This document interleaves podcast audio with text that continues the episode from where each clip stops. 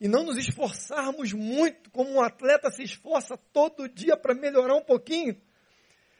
Porque o sucesso para um atleta não é ganhar a competição. O sucesso para um atleta é ser melhor todo dia do que ele foi ontem. Então, o sucesso para um corredor, aqui nós temos um amigo que é corredor, irmão nosso, né, Rafa? Ele não corre contra ninguém, ele corre contra ele mesmo. Ele quer saber qual foi o tempo dele semana passada. Qual foi o tempo? Ah, foi 12.2. Essa semana eu tenho que fazer 12.1. A luta é contra mim. Essa menina teve que lutar contra ela. Ela teve que não pagar o mal com o mal. Mas a gente nem sabe onde está escrito isso, não é? Por isso que eu vou botar para você ver aí. Abre aí, 1 Pedro capítulo 3. O que, que a palavra diz para mim e para você? 1 Pedro 3, 8 a 12.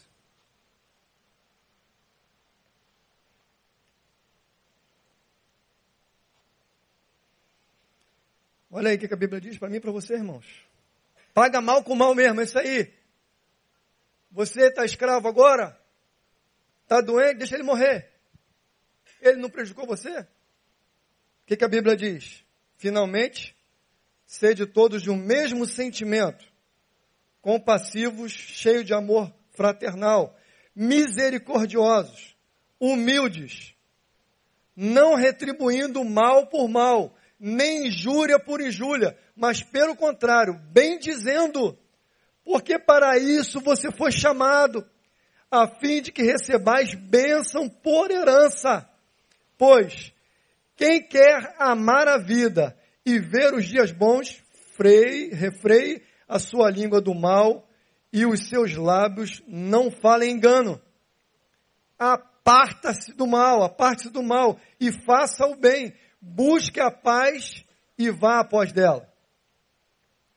Porque os olhos do Senhor estão sobre os justos e os seus ouvidos atentos às súplicas deles, mas o rosto do Senhor está sobre os que fazem o mal. É a palavra de Deus, irmão. É simples, né? Não é simples? Escolhe o bem, não faça o mal. Não fala o mal, fala o bem. Se aproxima do bem, se afasta do mal. São as regras simples do reino de Deus. Mas é fácil. É fácil botar isso em prática quando alguém te ofende? É fácil. É fácil quando o cara bota uma arma na tua cabeça. Vou te matar. Perdeu. Acabou. Alguém vem e te humilha. Alguém vem e te esculacha com você. É fácil? Não é fácil. Por isso que para sair dessa média não é fácil. Para sair dessa, dessa pensamento coletivo que vai nos ensinando todo dia as novelas, os filmes, todas as realidades que a gente vê assim. Eu vejo às vezes algumas séries, séries dessa de algumas televisões aí, e normalmente é assim. Pô, o cara eu vou fazendo o que é certo, eu sou um policial, estou fazendo o que é certo, estou prendendo, boto para o cara julgar, o cara vai lá e julga, beleza, aí o cara é solto. Aí vem o sentimento, pô, o cara matou a minha filha e não conseguiu ficar preso, eu tenho que correr atrás agora. Eu tenho que matar também. Nós, vendo o filme, torcemos por quem? A mulher matar o cara. Tem que matar. Ontem eu vi um pedacinho do filme, só um pedacinho que não deu tempo, tive que sair. Mas é, o, o título acho que é até esse, dente por dente, olho por, por olho, né?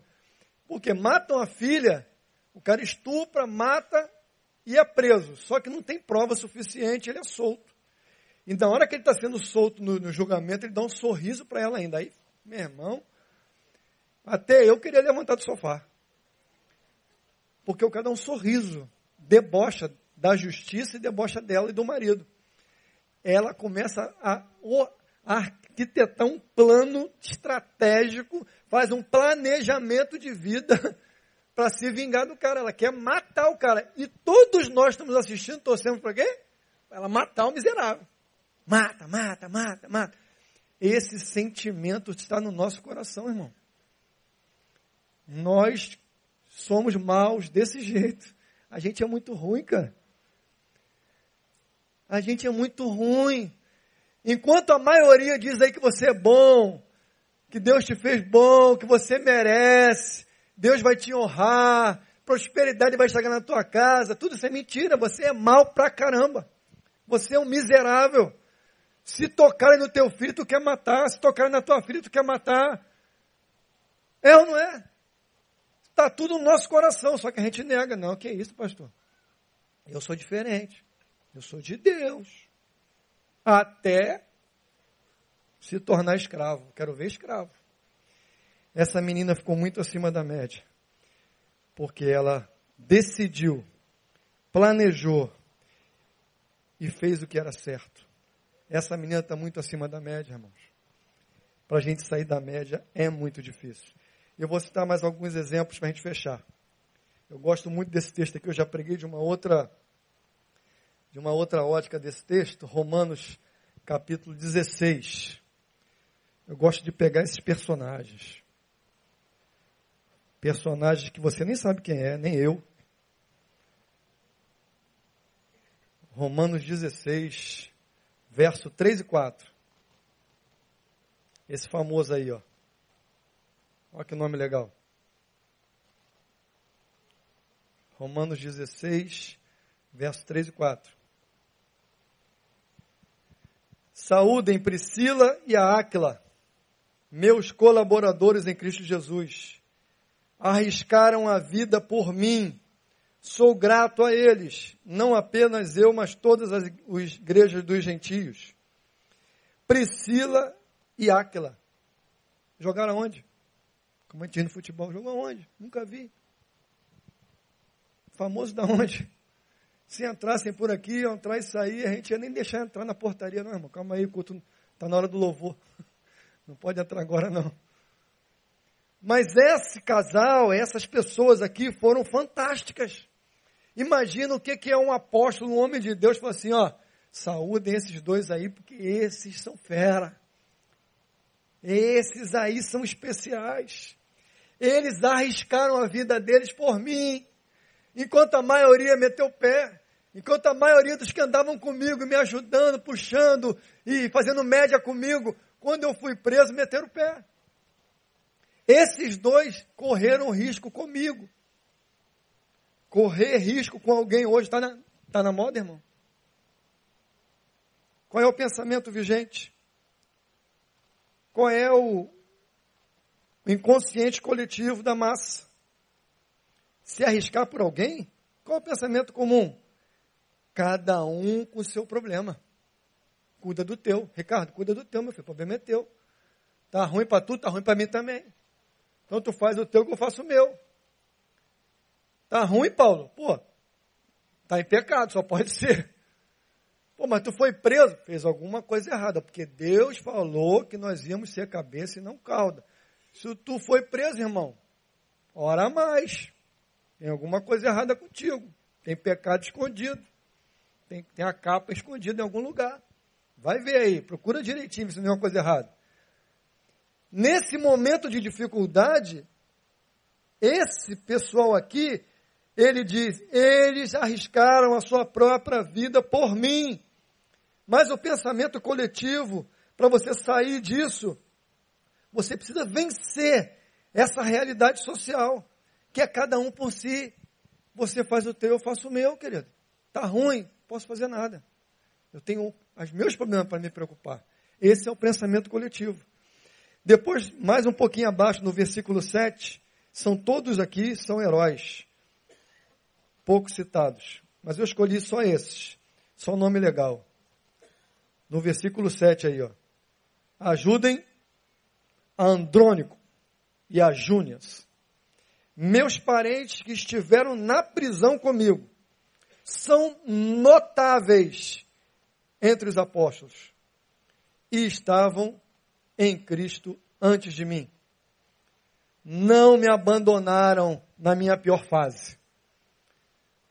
Qual é o pensamento natural de hoje? Eu, eu vivo isso na prática com ex-atletas com alguns amigos famosos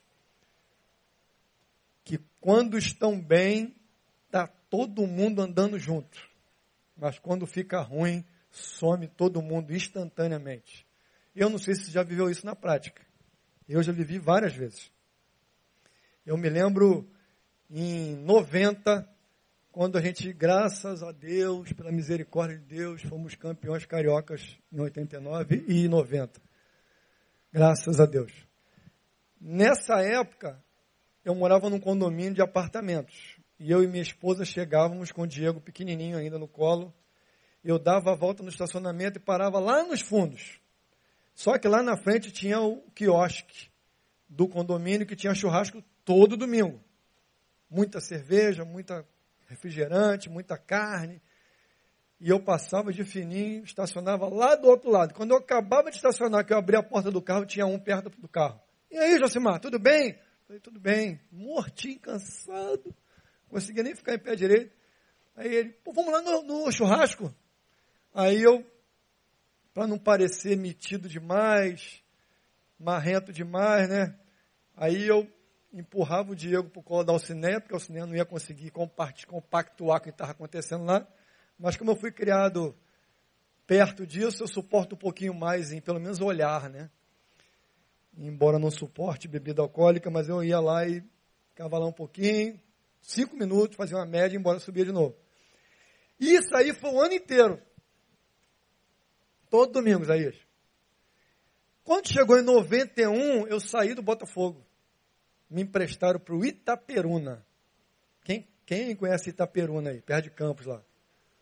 Longe para cá, seis horas de viagem. E eu cheguei lá, Itaperuna. Foi a pior decisão da minha vida. Porque o time era terrível. Eu achava que era uma coisa, cheguei lá era outra. Mas como eu vi o time jogando e sempre indo bem no campeonato, achei que ia ser bom, né? Quando eu, quando eu vi a realidade, fiquei chocado. Mas aí já era, já tinha assinado o contrato, tinha que cumprir o contrato. E aí fiquei lá. Quando eu fui para lá em janeiro, no outro domingo, um mês depois, eu vim para a igreja, igualzinho. Peguei o carro, passei pelo churrasco, estacionei lá atrás. Engraçado, quando eu abri a porta, não tinha ninguém me esperando mais. Não sei porquê. Não tinha ninguém me, me esperando. Irmão, entenda uma coisa. Nunca mais me chamaram para o churrasco. Parece brincadeira? Mas foi muito bom, cara, que livramento, Senhor. Muito obrigado, que eu não tenho que suportar isso de novo. Mas eu, eu ficava rindo, porque eu entrava no elevador com a Alcineia, e eu falava assim, amor, tu percebeu que ninguém mais chama a gente? Ninguém chama mais, a gente sobe tranquilo, agora pode dormir, olha que beleza. Acabou, irmão. E eu convivi isso com outros amigos muito mais famosos que eu, que sofreram muito. Por quê? Porque eles achavam que isso era real. Eles achavam que esses caras eram amigos deles mesmo. Eles achavam que essa galera que chamava eles para festa toda semana, para comer churrasco todo dia, para tomar cerveja todo dia, para cheirar um pó todo dia, eram tudo parceiro. Só quem é que bancava tudo? O jogador de futebol. Então o cara banca tudo. É 10, 15 amigos. Tudo parceiro até dar ruim, até acabar. Até o dinheiro acabar, até a fama acabar. Você cai num anonimato terrível, parece um abismo. Para quem criou essa expectativa, para quem viveu esse mundo da fantasia, é terrível para superar. Aí ele começa de alguma forma querer buscar, de alguma forma ficar famoso de novo, para que essa galera volte novamente a bajular eles que não está só nos amigos, está na família também, tá? A maioria sofreu com amigos e com família, porque quando você está bem, a família aparece. Parece o primo que foi criado contigo quando tinha 3 anos de idade. Agora você está com 50, ele nunca mais vem na tua casa. Mas se você apareceu na televisão e ficou famoso, no outro dia ele aí, primo! Caramba, pô, tu é fera mesmo. Pô, tô aí, pô, tamo junto. É no outro dia. Isso eu estou contando histórias que eu ouvi e foram verídicas, tá? Amigos assim. Você nunca mais. Eu nem lembrava do cara. O cara, eu conheci ele uma vez quando eu tinha três anos de idade, que minha mãe falou. Ele apareceu aqui para dormir na minha casa. Trouxe mulher e três filhos. Falou, não, pô, vem aí dar um passeio no Rio. Ele, pô, como assim? Falou, não, primo, pô, sou eu. Chegou, chegou chegando. Aí começa a, pô, vai no mercado, compra mais comida. Que a galera chegou. A galera que só encosta na hora da, quando a coisa tá boa. Isso é comum entre nós, hein? Na igreja também. Se você assume ponto de destaque, se você é notado, se você fez alguma. Se o Neil der moral, então ferrou. se o Neil levanta. Josimar, levanta aí. Pô, esse, ó, você é homem de Deus, você é isso, você é aquilo, pô, aí complica. Tem uma galera que só vai encostar por causa disso. Só vai querer andar contigo por causa disso. Por incrível que pareça, essa é uma realidade muito comum. Está difícil encontrar, irmão? Está difícil encontrar alguém que se aproxima de você por nada, só para conhecer você. Tudo bem? E começa uma relação de amizade só por começar. Sem querer nada em troca. Nada, nada, não precisamos nada. Eu não preciso nada de você, você não nada de mim. Nós só vamos ser amigos, só. Só isso basta. Está muito difícil conseguir isso. Teve um colega meu conversando comigo sobre a igreja dele, uma grande igreja também, e ele começou a contar, cara, não tem alguma coisa lá que está me incomodando nas reuniões de célula, nas reuniões pequenas. Eu não sei o que, que é. Ele começou a contar. Eu falei assim, eu sei o que, que é. Aí ele, o que, que é? Eu falei assim, a tua célula é um network profissional. O que estava acontecendo na célula?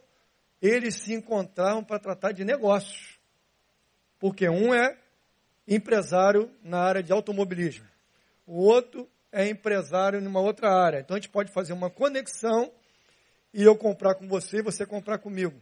Eu indico alguém, você indica alguém. Quando ele viu a reunião dele, que era uma reunião de comunhão, de adoração, de estudo da palavra, de, de crescimento espiritual, se tornou uma reunião empresarial em que a gente se ajuda. Nós somos irmãos, qual o problema nisso? Só que a reunião que era para se falar da vontade de Deus, uma reunião que era para ser tratado como nós sermos bem-sucedidos na presença de Deus, começou a ser uma reunião para se tornar bem-sucedido na sociedade como empresário. E a coisa vai indo devagarinho. Quando ele viu, já tinha perdido o controle. Para encerrar, queridos, o pensamento comum é esse.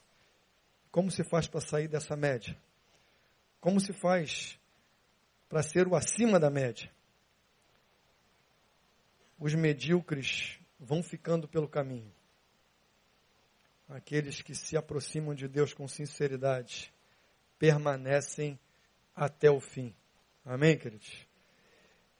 Esses irmãos aqui, Paulo diz que eles estavam antes e permaneceram. Já estavam há muito tempo na caminhada. O texto diz aí, são notáveis para os apóstolos. Eles já vivem há muito tempo fazendo o que é certo na presença de Deus. Eles não desistem por qualquer coisa, porque esse é outro pensamento comum. Enquanto a coisa me agrada, eu permaneço. Se a coisa não me agrada, eu largo. Se eu sou recebo uma palavra de vitória, eu acato como verdade e sigo na presença de Deus. Se eu recebo uma palavra contrária à minha vontade, eu saio e vou procurar outro lugar. É, são tantas experiências que vai acontecendo na nossa vida. Há um tempo atrás, um, o meu filho participou de um grupo desse de célula, que na época estava morando em outra região. Aí uma garota achou ele pelo Instagram, a maioria, alguns conhecem o Douglas aqui, né? E grande, forte, bonito. Aí a menina quis evangelizar ele, lógico. Falei, Douglas, cuidado. Aí a menina começou no Instagram, pô, vem aqui na minha igreja, vem aqui na minha célula. Aí ele foi na igreja no sábado para ver qual é. Falei, vai lá, né? Sabe lá, né? De repente. Ele estava desempregado na época, sem namorada. Aí chegou lá, participou do culto, não gostou muito, mas insistiu um pouquinho mais. Foi na célula. Na célula ele, né, o negócio não, não funcionou por vários motivos, doutrinários e outras coisas mais. Aí ele voltou para casa meio insatisfeito. Pô, tá difícil, não, não dá não, não dá não. Falei, cara, pô, tu tá muito chato, acho que tu tá muito... Dá um, dá um, né, dá um tempinho, de repente a garota é melhor um pouquinho do que você está pensando. Sei que não deu certo. Ele não voltou mais, não se falaram mais. Seis meses depois, e era ela líder da célula na casa dela. Seis meses depois, o que aconteceu? A menina achou ele de novo no Instagram. Douglas, como está? Tudo bem? E pá, aquela resenha né, que a gente já conhece. E tal, tal. Vamos marcar para te encontrar. Bebê, bebê. Ele falou assim, pô, beleza. Deu aquela enrolada. Aí ela falou assim, não, mas eu não estou mais na igreja, não. Aí ele, ah, ele pensou, né? Deve ter ido para outra igreja. No final ela, não, não, eu voltei para minha antiga religião. Eu voltei para o candomblé. Aí ele, falei, como? Não, mas você trocou de igreja? Não, não. Eu voltei para minha antiga religião. Eu voltei para o candomblé. E eu estou me reunindo com as amigas aqui agora. Quer vir aqui não? Ele, não, não está dando, eu estou trabalhando muito. E saiu fora. Mas é impressionante isso, irmãos. É gente aderindo à fé, aderindo à igreja, porque a coisa está agradável, porque é bom, porque a coisa está andando bem. Quando a coisa anda ruim, a gente pula fora.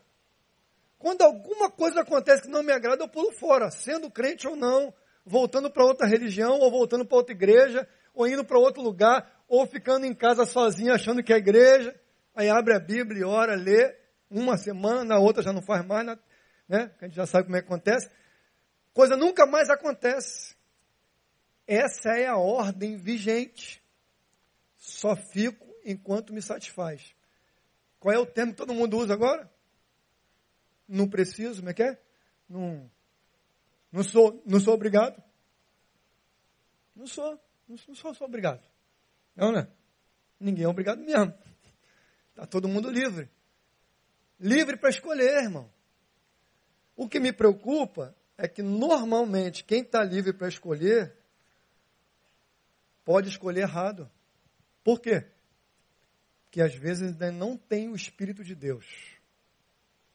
Nós estamos enfrentando uma crise geral e irrestrita. Muita gente no nosso meio que canta, canta, canta, ouve, ouve, ouve, ouve. Mas quando a gente senta do lado para conversar, percebe-se, pô, tem alguma coisa que não está conectada. Porque eu vou dizer uma coisa, quem tem o Espírito de Deus. Uma coisa que a gente ouvia lá, na época, como Isaías falou, na época que a gente não tinha comido a maçã ainda, estava no paraíso, é que quem pertencia ao Senhor era quem havia se convertido ao Senhor. Quem é que se convertia ao Senhor? É que se reconhecia como pecador, via a sua miserabilidade confessava os seus pecados, pedia perdão a Deus e agora entregava a vida nas mãos de Deus. E aí ele recebia o Espírito Santo de Deus que vai habitar nele. Quando esse Espírito de Deus entra e habita em mim e em você, aí nós estamos capacitados a tomar algumas decisões. Por que tantas decisões erradas, talvez? Porque a pessoa toma decisão pela sua cabeça, pelo seu coração, pelo seu sentimento. Eu não gosto, eu não quero, eu vou fazer. Por quê? Porque eu quero ser feliz. Eu quero ser feliz. Mas desde quando a proposta do reino é fazer o que eu quero para ser feliz? Nunca foi. Proposta do reino é seja feita a tua vontade. Proposta do reino é importa que eu diminua e o Senhor cresça. Proposta do reino de Deus é tudo ao contrário. Mas a proposta vigente na igreja de hoje é: eu tenho que crescer, Deus vai me exaltar, Deus vai me abençoar, eu vou ser o cara. Você não foi chamado para ser o cara. Você não foi chamado para isso, você foi chamado para se submeter à vontade de Deus, mesmo quando você não concorda. Essa menina foi chamada a fazer a vontade de Deus lá na escravidão. José foi chamado a fazer a vontade de Deus preso. Paulo foi chamado a fazer a vontade de Deus preso. Todos os homens de Deus que foram chamados a fazer a vontade de Deus, não importava o local e nem a circunstância. A vontade de Deus tinha que ser feita. E ponto final. Ah, mas eu não gosto. O problema não é Deus, de Deus.